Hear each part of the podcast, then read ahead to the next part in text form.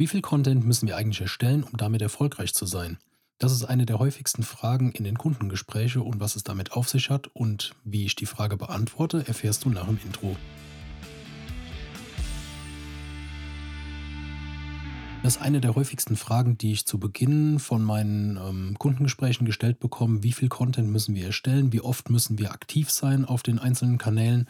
Und ähm, ja, ist eine berechtigte Frage, weil äh, viele sehen halt Leute, die relativ wenig machen. Dann sind viele Leute unterwegs, die sind recht präsent auf Social Media, auf LinkedIn oder auf anderen Kanälen. Und dann kommt natürlich die Frage auf, wie viel Content müssen wir jetzt erstellen? Und da ist mir irgendwann ein gutes Beispiel in den Sinn gekommen.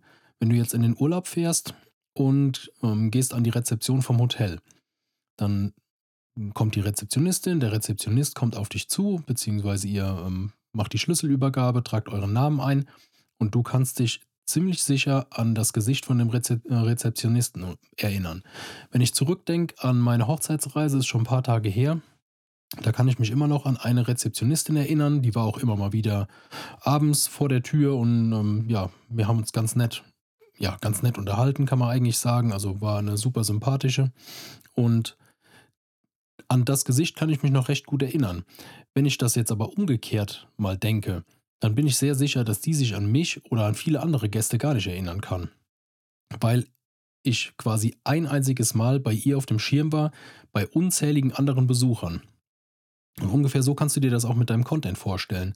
Du fängst jetzt an, neuen Content zu produzieren und tauchst jetzt beispielsweise viermal im Monat bei LinkedIn, Instagram, Facebook, wo auch immer auf und dann bist du viermal auf der Bildfläche von deinen potenziellen Kunden, Neukunden, Mitarbeitern, was auch immer du anspielen willst. Ist ja immer von der Zielsetzung ein bisschen abhängig. Wenn du jetzt allerdings die Frequenz verdoppelst, erreichst du ja auch dein Ziel, bei der Person im Kopf zu bleiben, doppelt so schnell. Also du kannst wirklich davon ausgehen, je mehr guten Content du auf den ähm, Social-Media-Kanälen platzierst, desto eher bleibst du im Gedächtnis und in dem Kopf von den Leuten. Und das habe ich selber bei mir gemerkt. Also das ist jetzt auch der Grund, warum das noch ein bisschen gedauert hat, bis ich mit der Folge rausgerückt bin. Den Effekt merke ich selber bei mir, dass ich mittlerweile so seit ähm, zwei, drei Wochen regelmäßig auf LinkedIn angeschrieben werde. Dann bekomme ich Anfragen für Podcast-Folgen, dann bekomme ich Anfragen ähm, für Kooperationen. Und das wäre vorher nie passiert, wenn ich einmal die Woche irgendwo einen Beitrag hochgeladen hätte. Und genauso ist das auch mit deinen Profilen. Also mein LinkedIn-Profil, das wächst kontinuierlich. Da gibt es jetzt welche, die ähm, erzählen, dass du eh oder die, die machen 20 neue oder 40 neue ähm, Profilvernetzungen pro Tag teilweise. Das ist halt nicht meine Strategie. Also ich könnte mich jetzt auch hinsetzen, könnte Anfragen rausschicken, aber ähm, ja, mache ich halt aktuell nicht. Ich will das nicht ausschließen gänzlich, aber aktuell kommt es halt für mich nicht in Frage. Und ähm, ich versuche halt sehr oft präsent zu sein. Ich laufe damit natürlich Gefahr, dass ich bei manchen Leuten auf mehreren Kanälen auftauche. Es gibt mit Sicherheit auch Leute, die stört das und die springen dann ab. Dann ist das für mich aber absolut okay. Aber es gibt genauso gut auf der anderen Seite Leute, die mich jetzt explizit über den Content anschreiben.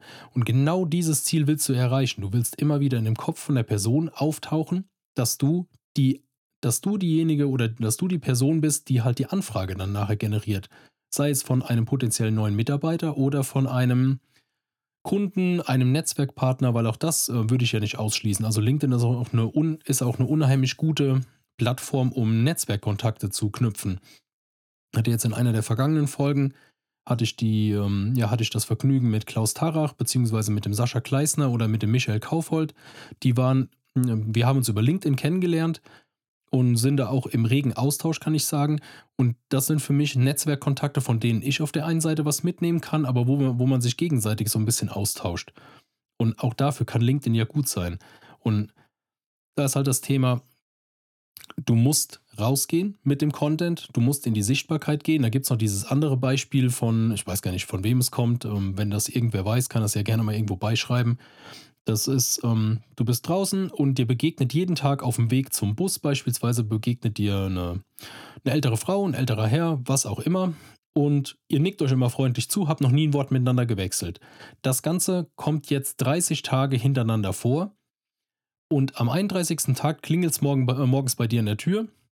Dann steht die Frau, der Herr, was auch immer es ist, steht halt ähm, bei dir an der Tür und fragt, ob du ihm ihr 20 Euro leihen könntest für den Bus. Sie hätte irgendwie Portemonnaie vergessen, vergessen auf der Bank vorbeizugehen. Und die Wahrscheinlichkeit, dass du nur dadurch, dass du die Person jeden Tag gesehen hattest, ja sagst und sagst, ja, kein Problem, bringen Sie mir die Tage einfach wieder zurück, ist höher, als wäre jetzt eine wildfremde Person, die dir noch nie irgendwo begegnet ist, zu dir gekommen und hätte gesagt, ja, hier, ich brauche mal 20 Euro für den Bus. Kannst ja selber mal darüber nachdenken, wie, ähm, wie das bei dir dann angekommen wäre. Und genau das kannst du auf deinen Content übertragen. Oder das sollte auch das Ziel von deinem Content sein. Dass du nachhaltig Vertrauen aufbaust zu den Menschen, die du anziehen willst. Natürlich auch gibt es auch Menschen, die du mit dem Content abstößt, die du von dir wegstößt, aber das ist okay. Also nicht jeder muss für jeden irgendwo das Nonplusultra oder die Nonplusultra-Lösung sein. Wenn da ich relativ nischig, sag ich mal, im Bereich Maschinenbau und Handwerk und Industrie kommuniziere, ist die Wahrscheinlichkeit recht hoch, dass ich damit Menschen, die in der Medizintechnik unterwegs sind, überhaupt nicht anspreche. Das ist für mich absolut okay, weil das einfach nicht meine Zielgruppe ist. Ich kenne mich mit den Produkten nicht aus ich könnte niemals so gut beraten in dem Bereich wie in den Bereichen, wo ich selber früher tätig war. Und von daher, geh mit dem Content raus, wo du dich sicher fühlst. Geh vielleicht ab nächster Woche einmal mehr mit dem Content raus und behalte dir im Hinterkopf, jedes Stück Content sorgt nachhaltig dafür, dass du dich in den Köpfen deiner Zielgruppe platzierst. Das ist auch einer von den Sprüchen von Klaus Tarach in der letzten Folge. Kannst du gerne mal reinhören. Und dann wirst du sehen, dass auf kurz oder lang die Leute auf dich zukommen, du viel einfacher Anfragen generieren kannst, weil du einfach einen gewissen Grundstock an Futter unten drunter hast, wo die Leute sich darauf beziehen können. Ja, und die Inspiration will ich dir einfach mitgeben, wenn du dich wieder fragst, wie viel Content nötig ist. Denk an die Situation im Hotel, denk an die Situation mit der Frau, dem Mann, den, der du auf der Straße begegnest und genauso kannst du es halt wirklich für deinen Bereich übertragen.